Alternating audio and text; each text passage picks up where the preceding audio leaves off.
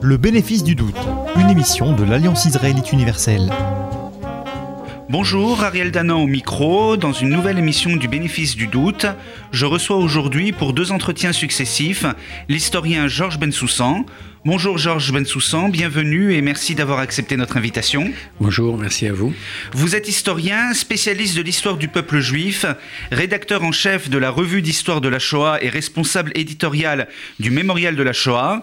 Vous avez notamment publié Une histoire intellectuelle et politique du sionisme, Juif en pays arabe, le grand déracinement 1850-1975, et vous avez également dirigé l'enquête sur les territoires perdus de la République.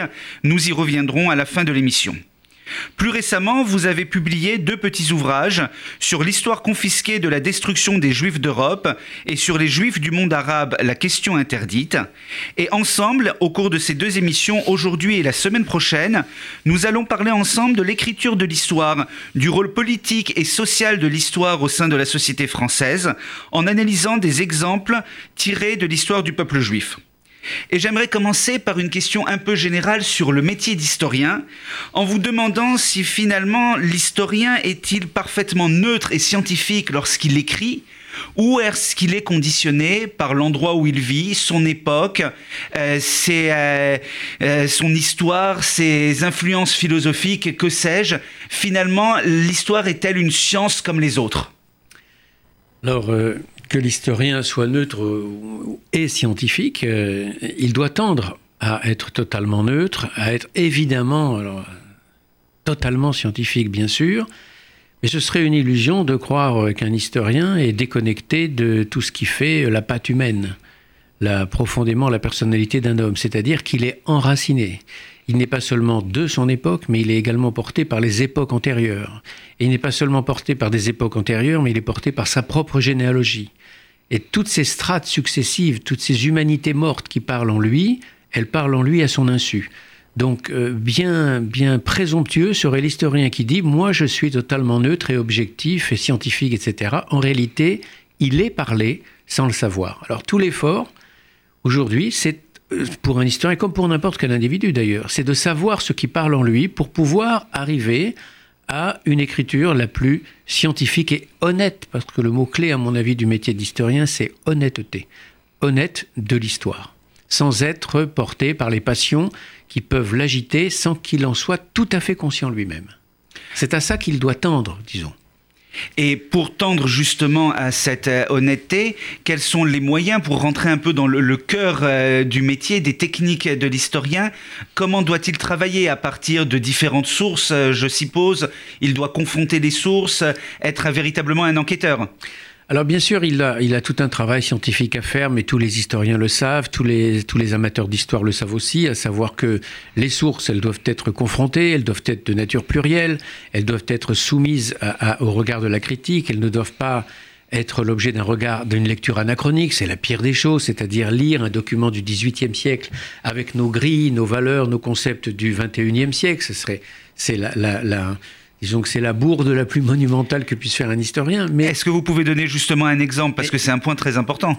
Oui, mais je, termine là-dessus simplement. il n'y a pas que cela. Il y a également le fait que pour écrire l'histoire, il a intérêt également lui à se connaître et à savoir aussi ce qui peut l'agiter en lui, quels sont ses partis pris idéologiques, quels sont ses partis pris personnels, qu'est-ce qui peut, dans son histoire personnelle et familiale, déterminer tel ou tel engagement, tel ou tel penchant, en un mot, essayer de se connaître au maximum pour ne pas être prisonnier de lui-même, pour pouvoir écrire. Donc, euh, je pense que ce serait réducteur de dire l'historien doit obéir à des règles scientifiques qui est la critique des sources et le croisement des sources. Tout ça, on le sait parfaitement.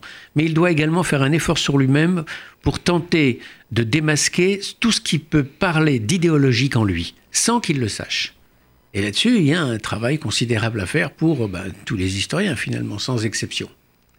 Justement, dans vos euh, livres les plus récents, vous démontrez à travers des exemples extrêmement concrets et précis comment certains historiens euh, détournent, les faits historiques en fonction justement de, leur, propre, euh, de leur propre histoire, de leur propre passé. Alors, nous allons prendre dans, cette première émission des, exemples tirés de ce qui a été votre premier sujet de recherche, si je ne me trompe pas, l'histoire de la Shoah, et vous montrer comment certains historiens historiens, par exemple, ont trop euh, qualifié la dénazification en Allemagne au lendemain de la guerre d'absolument parfaite, et vous montrez bien comment euh, l'histoire n'est ni noire ni blanche, et qu'au lendemain de la Seconde Guerre mondiale, tout d'un coup, les Allemands ne sont pas tous devenus anti-nazis et qui finalement il y a une zone extrêmement difficile à déterminer et à analyser, mais qui n'est pas ni noire ni blanche encore une fois. Absolument, avez tout à fait raison. Euh, on a eu une vision, je parle du grand public, hein, je ne parle pas des historiens qui connaissent très bien leur sujet et qui ne sont pas tombés dans ces pièges. On a eu longtemps l'illusion d'une dénazification de l'Allemagne. Et cette illusion, elle répondait à un besoin idéologique précis. On avait besoin de réintégrer l'Allemagne dans le monde occidental. Nous étions à l'époque de la guerre froide à partir de 1947, une guerre froide qui a duré presque un demi-siècle jusqu'à l'effondrement de l'Union soviétique. Et il fallait donc d'une certaine façon dénazifier l'Allemagne pour la réintégrer dans le camp occidental, pour l'admettre non seulement qu'elle fasse partie de l'Europe unie, de l'Occident, mais même également qu'elle rejoigne un jour l'OTAN, c'est-à-dire qu'il y a une armée allemande, ce qui n'était pas du tout évident dans les années 50, on l'imagine bien. Donc il y a toute une mythification sur la dénazification qui a joué et qui, a évidemment, qui avait évidemment un but idéologique très précis. Alors, il a fallu un, grand nombre de témoignages, de travaux, etc., pour montrer que tout ça, ça relevait de, de l'illusion, qu'en réalité, il y a eu guerre de dénazification venue de l'Allemagne elle-même, ou très peu en tous les cas, qu'un grand nombre d'anciens nazis, de hauts responsables même, sont restés en poste, sous leur nom, ont continué à exercer leur métier, de, qui de commerçants, qui de euh, professionnels de, de, de l'habillement, par exemple, qui d'avocats, qui de conseillers juridiques, etc. Et je rappelle, par exemple, que les époux Klarsfeld, quand ils ont retrouvé les principaux tenants de la solution finale en France, les ont retrouvés en Allemagne au début des années 70 sous leur véritable nom. Ils ne s'étaient jamais cachés, ils n'avaient jamais fui l'Allemagne, par exemple. Ça, c'est effectivement l'un des phénomènes euh, les, plus importants. Comment l'écriture de l'histoire peut être écrite et réécrite en fonction des besoins idéologiques des uns et des autres. Et ça, c'est encore, disons, un, exemple bénin. Il y en a, il y en a beaucoup d'autres aujourd'hui. On en voit, l'actualité en est pleine. Comment, par exemple, on tente de réécrire constamment le passé par exemple, cette tentative de débaptiser les rues Colbert ou les lycées Colbert ou les places Colbert en France, parce que Colbert a été l'homme qui a supervisé le Code noir de 1685, c'est-à-dire le code qui régente l'esclavage dans les îles, comme on disait, c'est-à-dire les Antilles. Bon, cette réécriture permanente du passé, ce qui est quand même très étonnant, c'est que peu d'intellectuels, euh, à l'exception par exemple de, de, très belles exceptions comme Marcel Gaucher récemment, se sont dressés contre pour dire euh, c'est l'essence même du totalitarisme que de réécrire en permanence le passé en fonction des besoins du présent. En même temps, c'est un phénomène qui existe depuis depuis toujours, oserais-je dire. Enfin, par exemple, l'écriture de la Révolution française a été très marquée par euh, les différents systèmes politiques qui existaient en France. Bien sûr, mais là, il s'agit carrément de faire disparaître certains personnages de l'histoire, comme vous savez, dans cette historiographie soviétique, où sur une photo de 1925, on va voir Trotsky à côté de, à côté de tel ou tel dirigeant du Kremlin, et dans une photo de 1935, Trotsky aura disparu. C'est, euh, je ne sais plus qui qui est l'auteur de cette fameuse plaisanterie du temps de l'Union soviétique, qui disait on ne sait jamais de quoi hier sera fait. bon, ça c'est c'est autre chose que de dire que l'écriture de l'histoire elle est faite en fonction des, des, besoins idéologiques, en fonction des consensus politiques à tel ou tel moment. Et deux siècles d'historiographie de la Révolution française, vous avez raison, le montrent. On a largement analysé la Révolution française en fonction des besoins du présent, en fonction de l'actualité. Par exemple. Euh, que la Troisième République a largement assis son régime sur la Révolution française, laquelle? 1789, 1792, 1793 voilà, il y a donc plusieurs révolutions et c'est ce qui explique qu'au bout du compte, la fameuse phrase de Clémenceau, la Révolution française est un bloc. Il y a donc des lectures de la Révolution française, mais des lectures, ça ne veut pas dire une éradication du passé. On n'élimine pas des personnages en fonction des besoins du présent, comme c'est actuellement le cas avec euh, toutes les polémiques autour de Colbert. Si on revient un instant à l'histoire de la Shoah, là, euh, on ne va pas parler évidemment des théories les, plus scandaleuses, les plus malhonnêtes, telles que révisionnisme, négationnisme, ça il n'y a même pas besoin euh, finalement euh, d'en traiter, mais de montrer combien cette fois, certaines fois, les situations sont complexes. Et l'un des exemples que vous citez dans votre dernier livre, L'histoire confisquée de la destruction des Juifs d'Europe, et qui m'a marqué, c'est l'exemple des enfants finali Donc je rappelle brièvement pour euh, nos auditeurs, il s'agit euh, de deux frères qui ont été cachés pendant la guerre par une catholique fervente qui l'a fait un peu par pitié, un peu par pas du gain. C'est un personnage extrêmement complexe, mademoiselle Brun. Mais après la guerre, elle ne veut pas les rendre à leur famille, aux oncles et tantes qui, contrairement aux parents, ont survécu. Et toute la complexité de cette après-guerre, c'est que finalement, ces enfants vont être cachés pendant des années et des années pour ne pas être euh, rendus à leur, à leur famille juive, puisqu'ils ont été convertis par euh, leur mère protectrice euh, au catholicisme, et que ceux qui étaient les résistants pendant l'occupation deviennent tout d'un coup les coupables. Tout à fait, oui. L'histoire des, des enfants finalistes sur ce plan est emblématique et emblématique en particulier d'un non, non, pas parce que Mademoiselle Brun est un personnage plus complexe qu'on l'a cru, ce n'est pas la résistante qu'on a dit, mais c'était aussi à certains égards une femme très engagée du côté de la droite et même de l'extrême droite française des années 30. Mais ça n'est pas l'essentiel. L'essentiel, c'est plutôt le fait que ces enfants cachés ont été cachés deux fois. Ils ont été cachés par rapport aux nazis, puis ils ont été cachés ensuite par rapport à leur famille, puisqu'on a eu du mal, dans certains cas, pas partout bien sûr, à les rendre. Et ça renvoie en fait cette difficulté à les rendre à toute l'histoire de l'Europe qui a eu, qui, a, qui, a eu énormément de mal et qui a toujours du mal d'ailleurs à accepter ce signe juif. On ne peut pas, à propos des enfants finali, ne pas évoquer, même si cette analogie n'est pas du tout un plaquage d'une situation sur l'autre, bien sûr, et c'est même pas une analogie d'ailleurs, c'est une simple évocation, l'affaire Mortara comment en 1858, comment l'Église catholique en Italie confisque un enfant juif euh, qu'elle baptise et ne le rendra jamais d'ailleurs à sa famille. Il deviendra prêtre d'ailleurs. Il deviendra prêtre, oui. il deviendra même un prélat important de l'Église catholique italienne, oui. Tout à fait. Quand vous écrivez, euh, enfin dans, vos travaux et dans votre travail plutôt au mémorial de, la, Shoah, où vous êtes responsable éditorial, vous avez beaucoup travaillé donc sur l'écriture de l'histoire de la Shoah et sur le fait que euh, vous parlez même du terme de sacralisation. Finalement, aujourd'hui, la Seconde Guerre mondiale, contrairement euh, à une époque, il suffirait de penser au procès du Nuremberg où, la Shoah, où l'extermination des Juifs d'Europe n'est quasiment pas évoquée à ce moment-là, donc au lendemain de la Seconde Guerre mondiale. Vous montrez bien qu'aujourd'hui, c'est tout à fait différent et au sein de la Seconde Guerre mondiale, la Shoah a pris une importance tout à fait capitale, ce qui est évidemment normal vu l'ampleur euh, du désastre euh, que cela a été, mais cela pose aussi des difficultés. Oui, de grandes difficultés. D'abord parce qu'on est passé d'une occultation euh, quasi générale hein, en 1945. On en a parlé un peu au procès de Nuremberg, mais très peu. C'est ce qui explique d'ailleurs que Ben Gurion voulait ce qu'il appelait le Nuremberg du peuple juif avec le procès Eichmann. On, on est passé d'une quasi-occultation à une omniprésence aujourd'hui, un véritable euh, aveuglement de la société par la Shoah. Et alors, ça a des effets particulièrement pervers. Le premier effet pervers, c'est que ça entretient évidemment une jalousie mémorielle, une concurrence des mémoires, qui ne va faire qu'exacerber ici, en France, mais dans tout l'Occident en règle générale, et partout d'ailleurs, même bien au-delà, des rivalités, et entre autres des rivalités communautaires dans des sociétés multiethniques. Mais en réalité, le deuxième point et le plus important, c'est que cette euh, hypercentralité de la Shoah, cette hypermnésie, comme dit Alain Besançon de la Shoah, n'est pas forcément le gage d'une parfaite connaissance et d'une parfaite analyse. Je veux dire par là que cette hypercentralité, c'est plutôt le, corollaire, le pendant d'une sacralisation d'événements. D'un événement dont on fait l'essence même du mal métaphysique, du mal radical, c'est encore peut-être l'une des meilleures façons de déshistoriser l'événement, de le priver de ses racines historiques et d'interroger ce qui, dans la culture européenne et occidentale en général, et pas seulement allemande, bon, même si l'Allemagne est au cœur du drame, d'interroger donc ce qui, dans la culture européenne, a conduit à ce drame qui a été préparé par des siècles et des siècles d'histoire culturelle.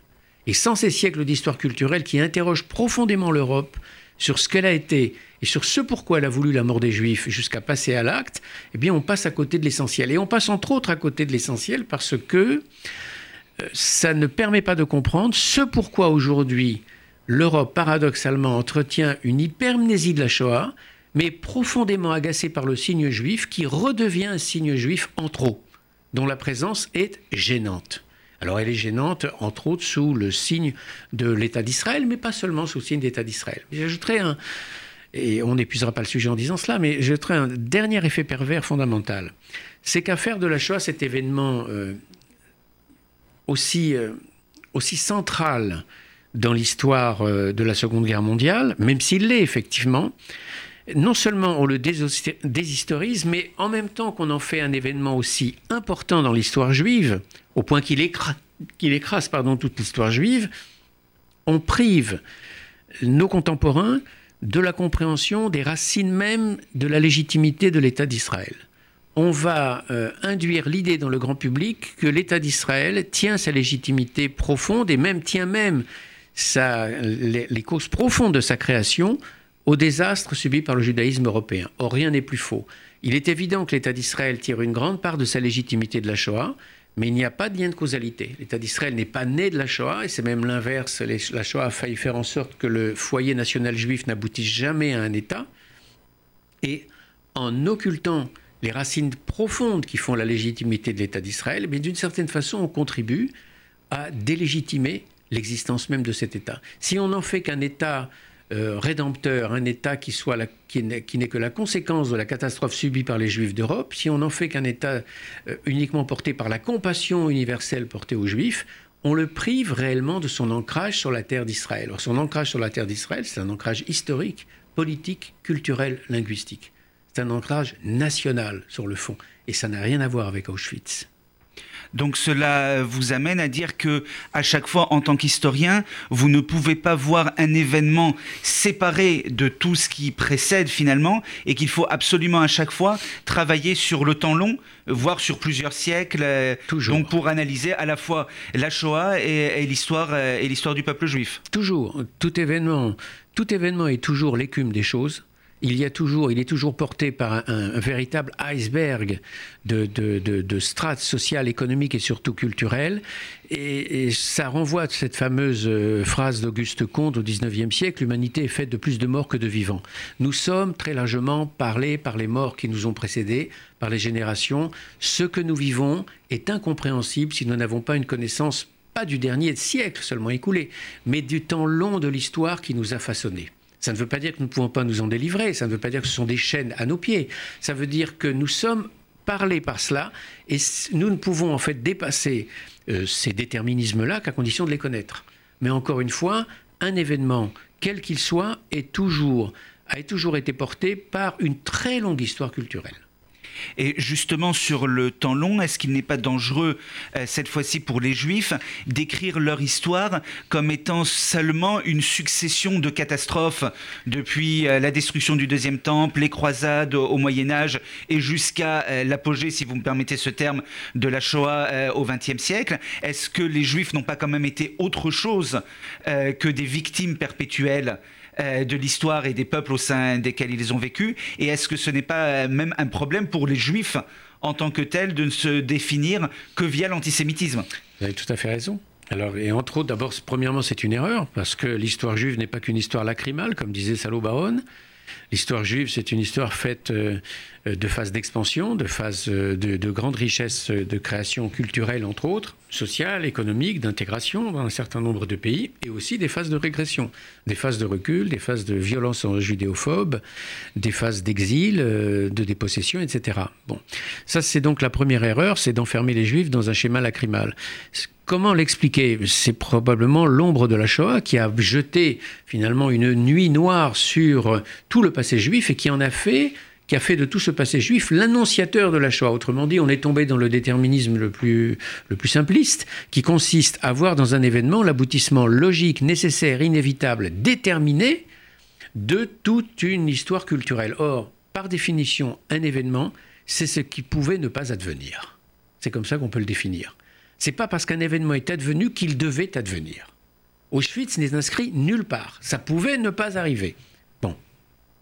Donc, non seulement on est dans le simplisme, non seulement on est dans la réduction, euh, je dirais, ad litterum, pour reprendre l'expression de Léo Strauss, mais de surcroît, on enferme les juifs dans un schéma de victime qui, euh, et ça c'est l'effet pervers qui est souvent peu vu, peu analysé, légitime d'une certaine façon le passage à l'acte d'une nouvelle judéophobie. Puisque les juifs sont décidément les victimes éternelles de l'histoire, vous connaissez le, fameux proverbe, le fameux dicton qui, qui, accourt euh, aujourd'hui encore, bien sûr. Il n'y a pas de fumée sans feu et par conséquent, si persécution il y a, c'est que d'une certaine façon, ils l'ont cherché. Ils sont, comme disait Léo Pinsker au XIXe siècle, le peuple élu de la haine universelle. Alors enfermer les juifs dans l'histoire lacrymale, c'est légitimer à son corps défendant demain les persécutions à venir. Au regard de tout ce que euh, vous venez de nous dire, comment donc enseigner aujourd'hui mieux la Shoah en France, pour prendre cet, euh, exemple, que ce qu'elle euh, que ce qu'elle ne l'est à la fois par les historiens, également dans les écoles, puisqu'il y a une place importante accordée dans les programmes d'histoire à l'enseignement de la Shoah. Qu'est-ce qu'il faut faire de mieux pour justement éviter tous ces problèmes que vous analysiez? Une histoire politique une histoire de bout en bout politique qui ne soit pas portée sur le lacrymal, une histoire qui explique politiquement comment euh, une société développée au cœur de l'Europe, la société allemande, a pu basculer dans le crime le plus atroce du XXe siècle et même des siècles précédents, que s'il n'y a pas de lien entre cette barbarie absolue et la culture allemande, effectivement, le, peuple allemand, la, nation allemande a été une nation de très haute culture, et donc expliquer pourquoi il n'y a pas de lien, ça répond à la fameuse question, mais comment dans un pays de si haute civilisation a-t-on pu parvenir à ce degré-là de barbarie? C'est une question légitime, mais c'est une question qui est mal posée. Poser la question en termes politiques, c'est interroger également tout ce qui, dans la modernité industrielle, scientifique darwinienne, très largement inspirée par le darwinisme social du 19e siècle et même racial à certains égards du 19e siècle, a pu conduire au crime de masse. Interroger également ce qui, dans les sociétés de masse qui sont les nôtres, peuvent être euh, les éléments qui peuvent être dans ces sociétés des éléments criminogènes. En un mot, faire une analyse politique et au-delà, faire une analyse politique de l'antisémitisme. À quoi répond cette passion? Qui est, une, qui est rebelle à la raison, à quelle pulsion elle répond, à quel besoin elle répond, et à partir de ce moment-là, on comprend mieux non seulement la matrice de l'antijudaïsme, alors c'est les travaux de, de, de, Jules Isaac, de Poliakov et de beaucoup d'autres, bien sûr, mais on comprend mieux aussi pourquoi, malgré la catastrophe, l'antisémitisme perdure aujourd'hui en Europe et se porte même très bien, infiniment mieux qu'il n'était évidemment dans les années 50 ou les années 60 même s'il est porté souvent par d'autres populations, mais pas seulement. Bon. Et sur le plan de, des Juifs eux-mêmes, euh, sur quel point faut-il assister sur l'histoire des Juifs? Est-ce qu'il ne faut pas revenir à une histoire peut-être plus culturelle, plus sociale des communautés juives, moins politique puisque les Juifs n'ont pas été en situation de domination politique, et donc accentuer les apports euh, aux sociétés dans lesquelles, au sein desquelles ils vivaient? Oui, entre autres, par exemple, prenons l'exemple de la France, entre autres, montrer que les Juifs ne sont pas des immigrés que la France, l'histoire de la nation française est inséparable de sa part juive, qu'il y a une présence juive en France depuis plus de 2000 ans. Il y a des rues des Juifs dans je ne sais combien de villes françaises, tout le monde le sait. Il y a donc un apport juif à la civilisation française très ancien mettre l'accent sur euh, l'histoire culturelle, l'histoire sociale, l'enracinement des Juifs dans l'histoire européenne, comme dans l'histoire du monde arabo-musulman, ça ne se limite pas à cela. Éclairer justement, quand on est en France, le fait qu'il y a eu d'autres judéités que la judéité européenne, la judéité donc euh, en terre d'islam, ça c'est important. Ça, ça fait partie, si vous voulez, d'un des éléments qu'on peut, qu'on peut passer en revue, mais il y, en a quelques autres, bien sûr. On peut en imaginer d'autres. Merci beaucoup, Georges Bensoussan, et donc rendez-vous la semaine prochaine pour un deuxième entretien. C'était le bénéfice du doute, une émission de l'Alliance israélite universelle.